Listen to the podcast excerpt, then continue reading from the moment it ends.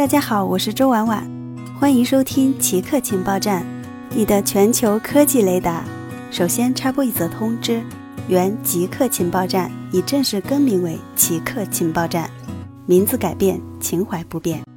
今天奇客情报站的内容有：中国推进数字货币大规模测试，中国银行、中国建设银行、中国工商银行和中国农业银行等四大国有银行。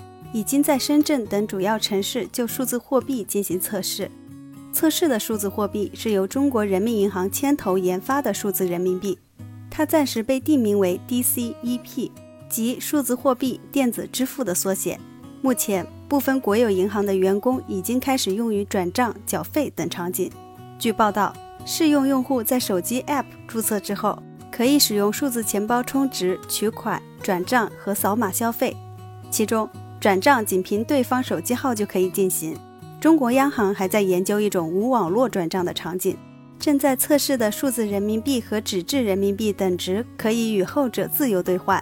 和比特币等基于区块链技术的现有加密数字货币不同的是，中国央行仍是货币的发行者，用户注册需要使用实名制。为什么说美国难以屏蔽微信？上周美国签署行政令。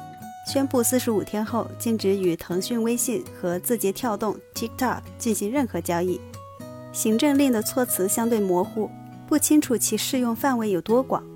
字节跳动很可能会出售 TikTok，但腾讯显然不会出售微信。四十五天之后，真正可能会面临禁令的是腾讯。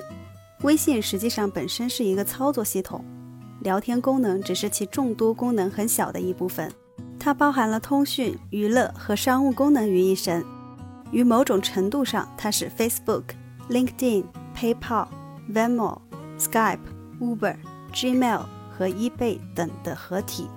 它是中国最流行的消息应用平台，也是中国海外华人和在中国有业务的商人最常用的应用之一。